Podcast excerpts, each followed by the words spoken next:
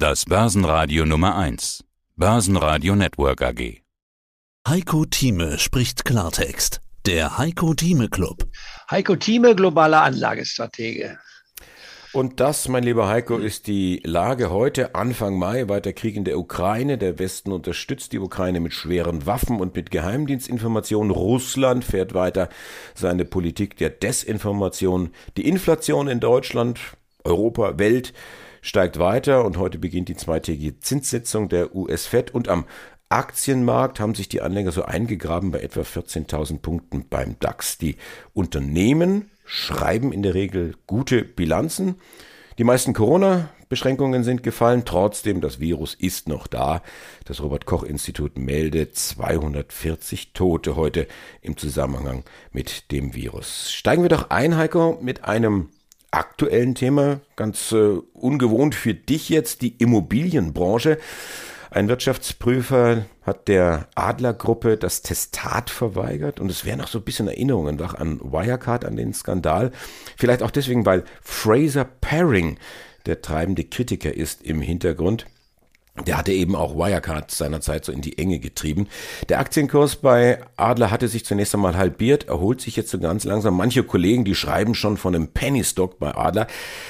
Was weiß man, was weiß man nicht? Du hältst dich ja bekanntermaßen raus aus dem Thema Immowerte. Wie siehst du denn die Lage?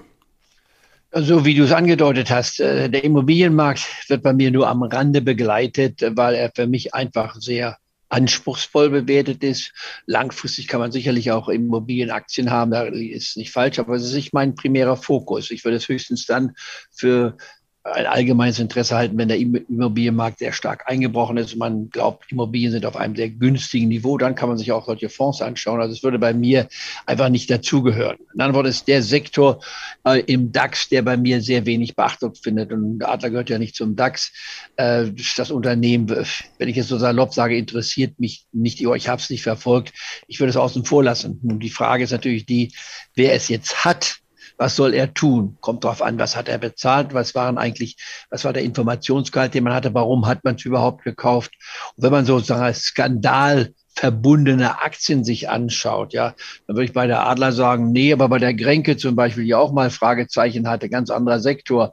Aber da würde ich sagen, da könnte man unter Umständen was tun. Aber auch das ist natürlich eine Frage äh, des Details. Man kommt hier von 100 Euro her und handelt bei 26, also 75 Prozent fast ist der Verlust.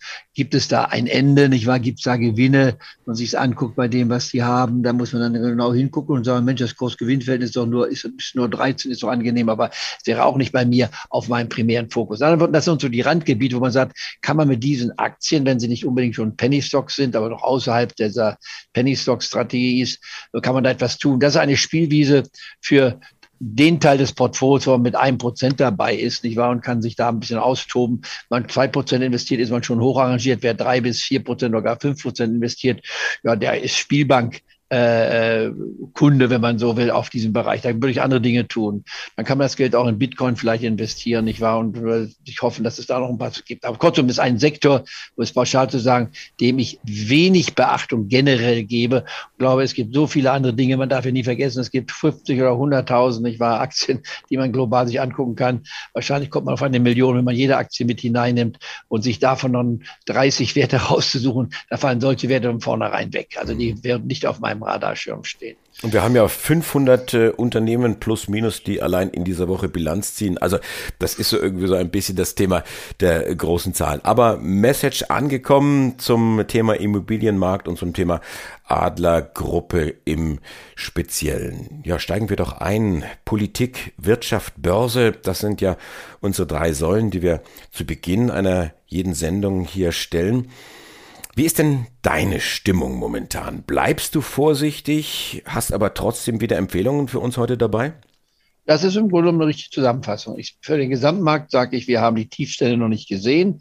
Die Tiefstände wurden angedeutet im März. Ich glaube, sie werden noch mal getestet und wahrscheinlich, würde ich sagen, mit einer über 50-prozentigen Wahrscheinlichkeit, ich würde nicht 100 Prozent sagen, aber über 50-prozentigen Wahrscheinlichkeit werden sie sogar leicht unterschritten werden. Leicht unterschritten heißt beim DAX, da können noch mal 500 Punkte noch mehr nach unten gehen, also die 12.000 Marke knapp unterschritten werden.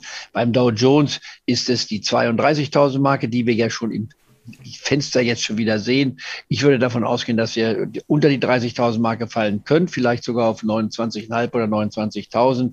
Dann wäre der Dow Jones auch in einer Bässe, sprich Minimum minus 20 Prozent für eine Bässe. Beim DAX haben wir schon eine Bässe gesehen Anfang März. Und da muss man sagen, das war ja innerhalb beim März in, innerhalb von zwei Monaten passiert. Vom Höchststand von 16.300 dann auf 14, auf 12.400 zu fallen. Ich war mit 22 Prozent Minus.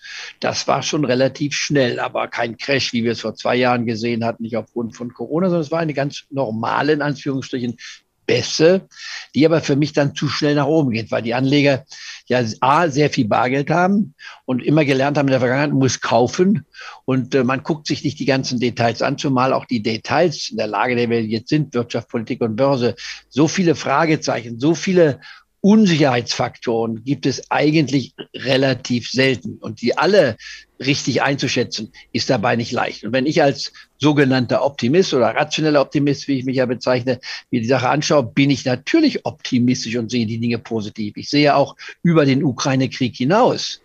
Nur die Frage ist die, ist das ein Krieg, der jetzt im Mai beendet ist? Sie hörten einen Ausschnitt aus dem aktuellen Heiko Thieme Club. Das ganze Interview können Sie als Clubmitglied hören. Werden Sie Clubmitglied im Heiko Thieme Club, um erfolgreicher an der Börse zu handeln. Mehr dazu klicken Sie auf den untenstehenden Link.